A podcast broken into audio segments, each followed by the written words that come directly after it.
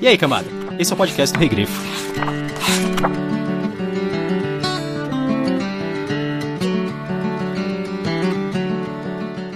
Os quatro formaram o um grupo chamado de Sexta Lâmina de Kim, pois era assim que o templo dividia seus grupos de guerreiros. Eles foram colocados juntos de propósito, não por se completarem em suas habilidades, mas por serem os mais problemáticos do templo.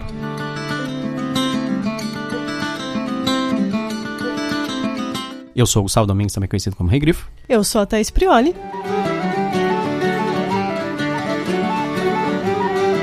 E hoje nós estamos aqui para falar sobre o conto Arautos da Guerra, escrito pelo Antônio Augusto Schaftiel, para o livro Crônicas da Tormenta, volume 1, da editora Jambô.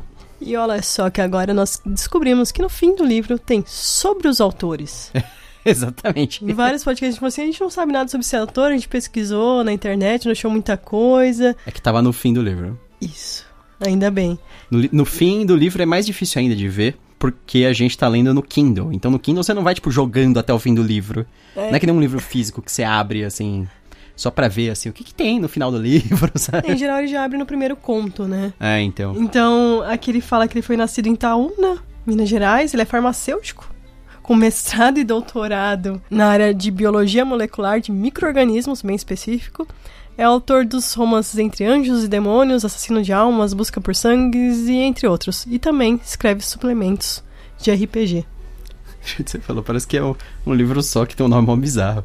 Entre Anjos e Demônios, Assassinos de Almas, Busca por Sangues. Entre Anjos e Demônios, Assassinos livros. de Almas. São vários livros. É. Mas nesse conto em específico, são quatro membros párias da igreja de Kim, o deus da guerra. Eles procuram em Petrínia, pela lendária armadura negra, um artefato de seu deus. E o que, que você achou desse conto? Ok. Eu achei assim, ele tem umas partes legais. No geral, ele é muito normal. É, não se sobressai nem um pouco. E... Mas também não é um, um conto ruim, não é mal escrito, nem nada. Ele tem algumas falhas, eu acho que às vezes ele tem uma, aquela síndrome de querer ser o início de uma história maior. Uhum, eu também percebi isso. Então, que parece que ele tá tentando introduzir para uma história grande. Foi uma, um problema que a gente. Eu vi, pelo menos, naquele, no, no conto do Saladino, do Veneno do Escorpião. E naquele conto dos piratas, que eu esqueci o nome. Mas naquele conto dos piratas era assim: parecia que ele pegava um romance e ele espremia até virar um conto. Nesse aqui parece que é uma introdução para um romance, porque ele fica um longo tempo introduzindo os personagens e tal. E aí, quando ele termina de introduzir os personagens, ele tem menos da metade do, do espaço para terminar a história, sabe? Parece. Então, eu acho que esse é o principal problema. De resto, assim, eu gostei dos personagens, gostei da história em geral. Eu achei interessante que ele pegou vários personagens e fez personalidades diferentes, assim, um comportamento bem diferente, tentou deixar eles bem distintos. Mas é isso, foi o que eu achei. E você, Thaís, o que você achou desse conto? A gente já leu alguns livros de contos, né? Uhum. Igual O Último Desejo, do Sapkowski, o Conan, o primeiro volume do Pipoca Nankin, que é do Robert E. Howard, e também o do Philip K. Dick. Isso contando, sem contar o do Tolkien, que a gente tá fazendo Silmarillion. Que não é exatamente de conto, né? Mas tudo é. e assim, esses contos, o que eles têm em comum é não ficar descrevendo muito. E esse, sinceramente, se você cortar os 50% do conto, não vai fazer falta. Sim. Que é o que você falou, parece um capítulo de introdução para um romance. Mesmo para um capítulo de rom para um romance, não precisava disso. É, você podia Mesmo distribuir mais, assim, né? É que num romance você distribuiria mais essas informações ao longo do romance. Então, assim, o que eu achei? Eu achei que não foi uma proposta de conto isso. É estranho, né? Também, mesmo numa introdução de romance, ainda não é uma introdução de romance legal. Sei, eu não que sei. Eu, eu não continuaria a ler, provavelmente. Engraçado, eu leria até, mas assim. Não morrendo de interesse, mas eu ficaria interessado, porque eu gosto dos, eu gostei dos personagens. É, a gente como adolescente que não tinha muitos livros, se tivesse isso, eu leria. Mas hoje, hoje em, dia, dia, não. É, talvez. Beleza, acho que a gente pode ir pros spoilers então. Podemos.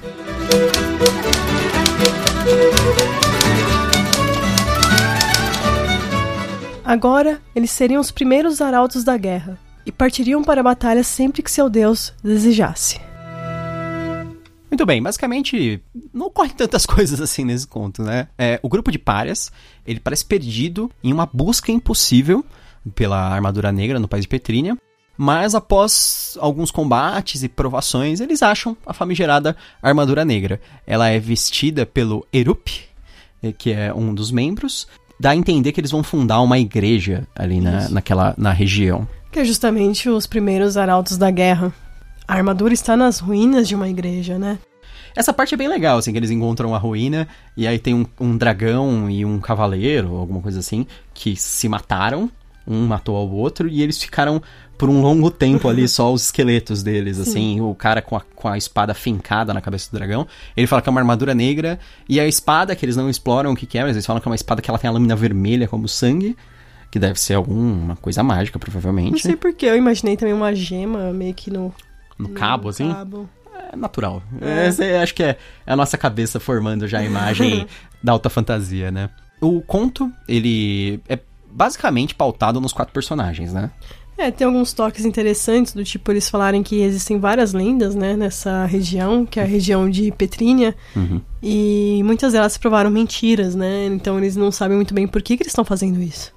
É, parece que eles estão seguindo uma trilha falsa, inicialmente. E eu acho interessante porque eles conseguem achar um negócio de fato, e é um negócio ferrado, assim. Quer dizer que nunca ninguém chegou ali, mas por que exatamente? Porque ali é isolado?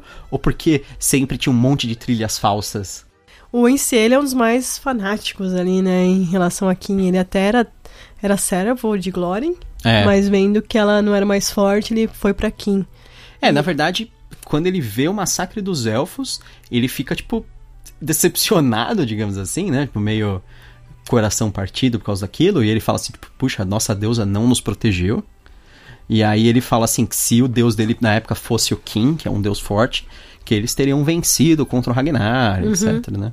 É, e ele é bem aquela pessoa que foi convertida, É, que é, fanática. é mais fanático do que o normal, né? E, Parece. to- e ele irrita todo mundo, por isso que ele tá nesse grupo. Ele acha que eles vão ser respeitados simplesmente por eles serem é, clérigos ou, sei lá, devotos em uma missão sagrada, ignorando o fato de que a maior parte das pessoas odeia o Kim, porque o deu- ele é um deus maligno da guerra, sabe? Ele ignora totalmente esse fato. Pra, pra ele, tipo, os deuses são iguais, então vão respeitar eles porque eles estão numa missão sagrada.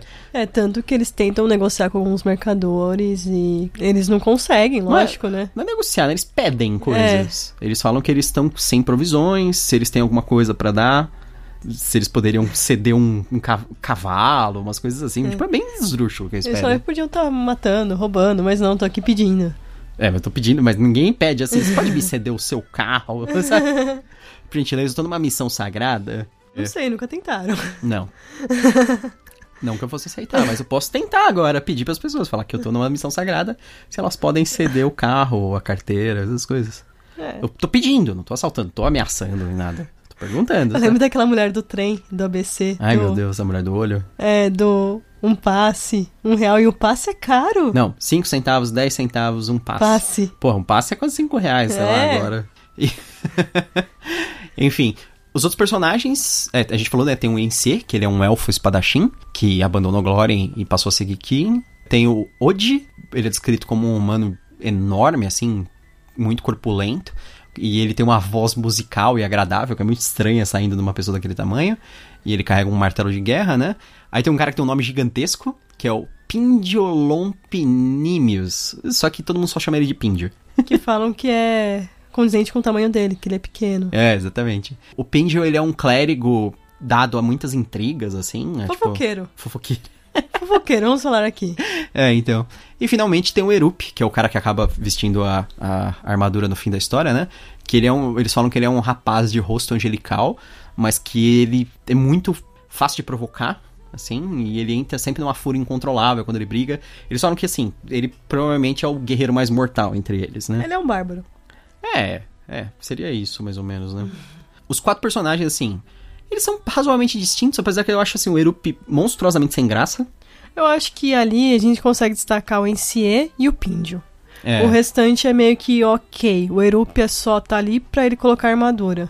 No fim. sim. Não, o Erup é o- é o pior personagem e ele é quem põe a armadura. O Odi eu também gosto, porque eu não sei se você lembra, ele fala no começo que ele é um... Ele é o único clérigo de King que ele tem uma visão diferente dentro da igreja, que ele acha que, tipo, ah, a guerra é- pode ser uma coisa justa pra pra você usar contra quem, os maus, sabe? Ele... Mas o deus dele é mau. É, então, não faz muito sentido. Apesar que, assim, A gente sabe que muito do universo do Tormenta provém do D&D. É, nessa época ainda eles, eles utilizavam é, muito do que vinha do D20. E dentro do D20, quando você escolhe, por exemplo, o alinhamento do personagem, ele ser tipo, ah, leal e mal, caótico e mal. Inclusive, corrigiram a gente, falaram que o Kim, eu achava que ele era leal e mal, e ele é caótico e mal, que eu acho bizarro, Uhum. mas ok. É, porque caótico e mal, assim, é tipo, louco, destruidor, É, eu vou sabe? te levar tipo, ao caos. E parece É. que a igreja dele é bem organizada, né? É, e mal é tipo Coringa. É. E Kim é o Coringa, sabe? Então, no- dentro do D&D, os personagens, eles sempre o podem que a estar... religião faz, ela organiza tudo, né? É, exatamente. Até o caos. Até o É caos. caos organizado. Dentro do D&D, os clérigos têm uma regra, né, do 3.0, né, do D20, que foi utilizado inclusive por Tormenta, que os clérigos, eles podem... Eles não precisam necessariamente ter o mesmo alinhamento do deus, eles podem estar a um passo. Então, se o Kim, ele é caótico e mau, os clérigos deles poderiam ser caóticos e maus, poderiam ser neutro e maus, não caóticos, ou poderiam ser caóticos e neutros Uhum. um passo de diferença. Eles não podem nem ser bons nem leais, porque aí seria o inverso de nenhuma forma, e nem totalmente neutro, porque Mas também. eu acho complicado você falar bom e mal, porque pra pessoa que tá de um lado, ela sempre é boa. A gente precisa fazer logo o podcast do Drist, né? Que eu acho que isso é uma das coisas mais legais que eles exploram no primeiro livro dele. Que é essa história dos Drowns dentro do universo da D&D, eles serem caóticos e maus.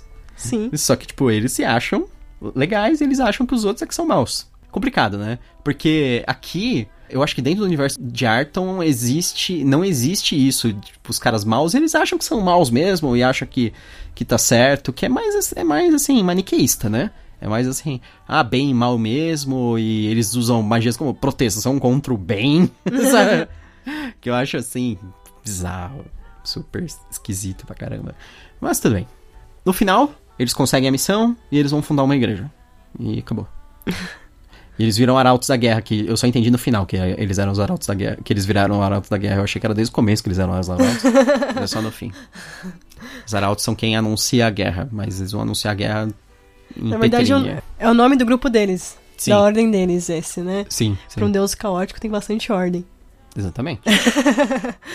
eles eram a sexta lâmina de Kim, depois eles viraram arautos da guerra, cheio de título, né? É, primeiros tá. arautos da Tá guerra. muito, muito organizado.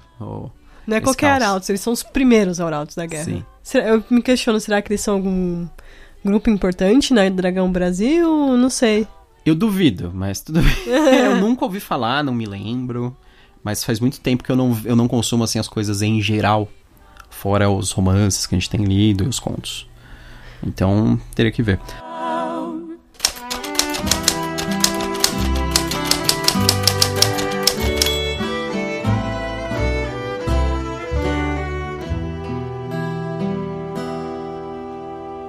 E aí, Thais, você recomenda esse conto? Recomendo, vou até usar uma sugestão sua e recomendo pra quem gostou. Ler Pátria, do Drist. A gente É. logo, logo deve gravar o podcast. Eu já li, o Gustavo já leu, só falta marcar. Sim, Porque a gente quer fazer com a tradutora. exatamente. Nós, nós estamos pra combinar aí. Não é que tá difícil nem nada, nós chamamos ela, ela aceitou, a gente só precisa Marcar acertar. uma data. É, a gente É precisa acertar a nossa agenda, porque a gente Isso. vai viajar, vai ter uma série de coisas ainda, né? É, em agosto tá bem complicado. A gente lançou uma agenda de eventos. Agora, esse fim de semana, tem o SteamCon em Paranapiacaba, caso você É. more perto. Final de, semana, Aproveite. final de semana passada nós estivemos no, no SP Fantástica, foi bem legal. São Paulo Sim. Fantástica. Eu, eu fiz parte de uma, de uma mesa, inclusive com o Saladino, que é um dos, um dos escritores do Crônicas da Tormenta. Eu discuti junto com ele Black Mirror, umas coisas assim. Agora vai ser a. Você tinha falado. SteamCon, Steamcon em Paranapiacaba. E que depois. vai ter o lançamento do primeiro episódio da websérie A Todo Vapor. Isso, e depois no outro final de semana vai ter a Odisseia. Que também nós iremos. É. E você, você recomenda? Eu recomendo. Eu, no caso, gostei até do conto por causa dos personagens, da distinção entre eles. Especificamente, eu gostaria que esse conto fosse maior, talvez. Ou, ou que ele fosse. Não, ele tem duas opções. Ou ele, se- ou ele seria menor e ele tiraria um pouco da enrolação dentro do conto. Ou ele seria maior e se tornaria uma história mais elaborada. Aí eu acho que. Ainda tem muita enrolação, mesmo com uma história maior. Não tem, Thaís. Ela poderia ser mais distribuída. É isso que eu tô falando, ah, sabe? tá. Não, não um precisa ser o começo exatamente assim e depois continua a história. Eu tô falando assim, você pega essa- essas informações e você vai jogando ela ao longo da narrativa longa. Porque aí pra isso que serve a narrativa longa, pra gente conhecer bem os personagens. A narrativa curta aqui eu acho que não funciona tão bem essa quantidade de informação sobre os personagens. eu recomendo Companhia Negra. A gente já fez podcast, inclusive, sobre ele. Eu acho que é uma história, assim, interessante sobre soldados sem moral, assim. É o mesmo estilão, assim, só que numa história maior e mais bem elaborada e é, tipo, um grande clássico da fantasia. É, e também é, não é centrado em bem e mal. Sim, exatamente. Inclusive tem uma discussão sobre isso, que é o fato deles, teoricamente, estarem servindo alguém maligno e depois é realmente aquilo, não é, sabe? É um ponto de vista, quase. O nosso próximo episódio vai ser sobre um capítulo do Silmarillion, que é Diaolé e Yavanna. Exatamente, acho que vai ser um capítulo explorando só esses dois deuses, que a gente já falou bastante nos outros, nos outros episódios de Silmarillion, mas tudo bem, a gente fala mais. Não é o nosso preferido, eles. afinal ele vai nas reuniões de condomínio, né? Exatamente, né? o Aulê não tem... Mas eu gosto dele, que ele é o cara que, ele, que tá mais preocupado em trabalhar do que... É, fica... Do que ser majestoso e ficar berrando de cima da, da, da montanha, que nem o Manwë. Mas aqui. Espero que vocês tenham gostado desse episódio sobre Arautos da Guerra. Até a próxima. Até mais.